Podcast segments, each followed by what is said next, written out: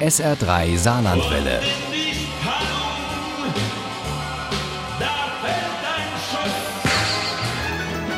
Der Krimi-Tipp. Über die Weihnachtsfeiertage bieten wir Ihnen ein Krimi-Spezial als Podcast und auf sr3.de.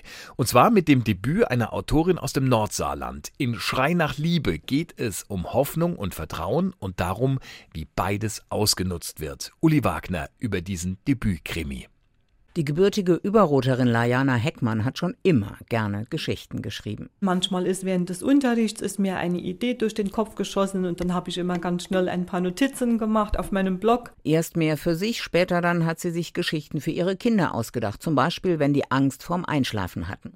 Eine große Rolle dabei spielte ein Mondkalb. Letztes Jahr hat sich die inzwischen 60-Jährige einen Traum erfüllt. Sie hat die Geschichte vom Mondkalb aufgeschrieben, eine Grafikerin und einen Verlag gesucht und das Kinderbuch Gute Nacht, liebes Mondkalb veröffentlicht.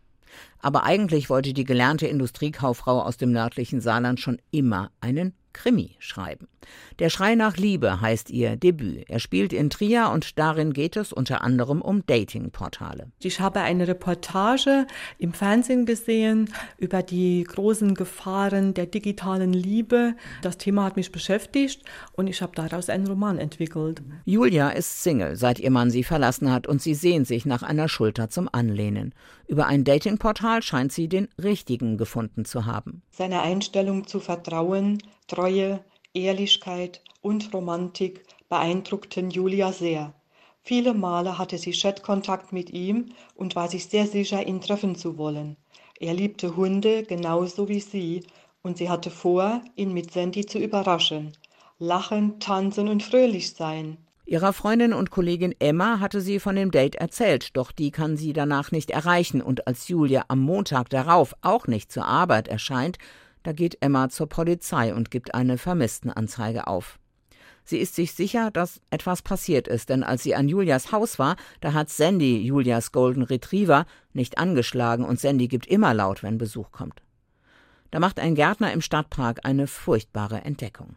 Eine Frau mit vereistem Körper und weißgefrorenen Haaren lag da auf dem Rücken, und was unfassbar war, quer über ihrem Bauch lag ein eingefrorener toter Hund, sein Kopf ruhte auf der Brust der Verstorbenen, als wollte er sie vor Gefahren schützen. Der Chef der Mordkommission Dominik Ladus ist entsetzt. Ein so grausamer Mord im sonst so ruhigen Trier. Und das nicht lange nach Weihnachten. Das kann der alleinerziehende Vater, der sonst Vollprofi ist, nicht einfach abschütteln, wenn er abends zu seiner kleinen Tochter Romy nach Hause kommt. Eigentlich wollte ich zeigen seine zwei Seiten, diese sensible Seite so als Vater, als liebevoller Vater und die andere Seite, das ist dieser knallharte Mensch, der da Morde klären muss, der Ermittlungen führt und ja, und diese zwei Seiten zusammenzubringen, das hat mich halt fasziniert, das war eine Herausforderung für mich. Die Ermittlungen im Mordfall Julia kommen nur schleppend voran. Der Ehemann gerät ins Visier, weil er die Lebensversicherung erst kurz vorher noch einmal ordentlich aufgestockt hatte. Und dann geschieht das, wovor Ladus am meisten Angst hatte. Ein weiterer Mord, der zweite innerhalb von wenigen Monaten. Wieder trifft es eine junge Frau. Lili hatte ihre demenzkranke Mutter gepflegt und sich nach dem frühen Tod ihres Mannes immer mehr zurückgezogen bis sie sich Hilfe bei einem Psychologen holte und sich in der Tanzstunde anmeldete.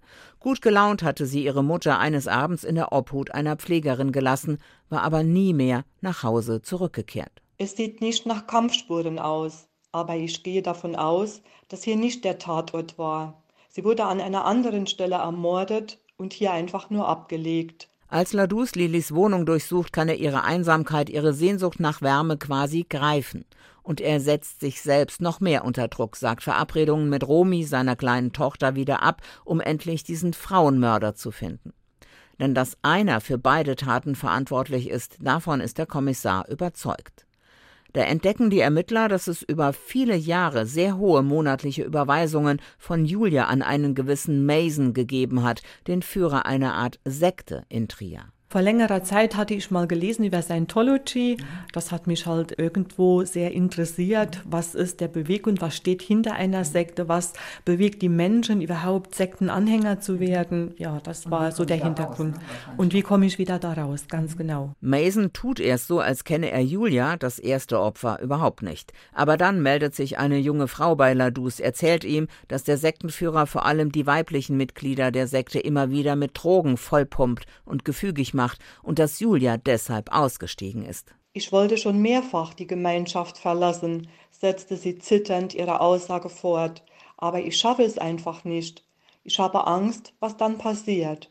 Diese Gemeinschaft verlässt man nicht so einfach. Das Haus der Sekte wird überwacht, doch als genügend Beweise für einen Zugriff gesammelt sind, wird Ladus im Haus niedergeschlagen und Mason kann fliehen. Emma ist untröstlich, dass der Mörder ihrer Freundin Julia immer noch nicht geschnappt ist. Immer wieder quält sie das Warum und die Frage, ob sie Julias viel zu frühen Tod irgendwie hätte verhindern können. Emma ist es auch, der an Julias Grab ein Obdachloser auffällt. Sie kennt den Mann nicht, aber der hat ganz offensichtlich eine besondere Beziehung zu der Toten. Ich, ich habe sie gesehen.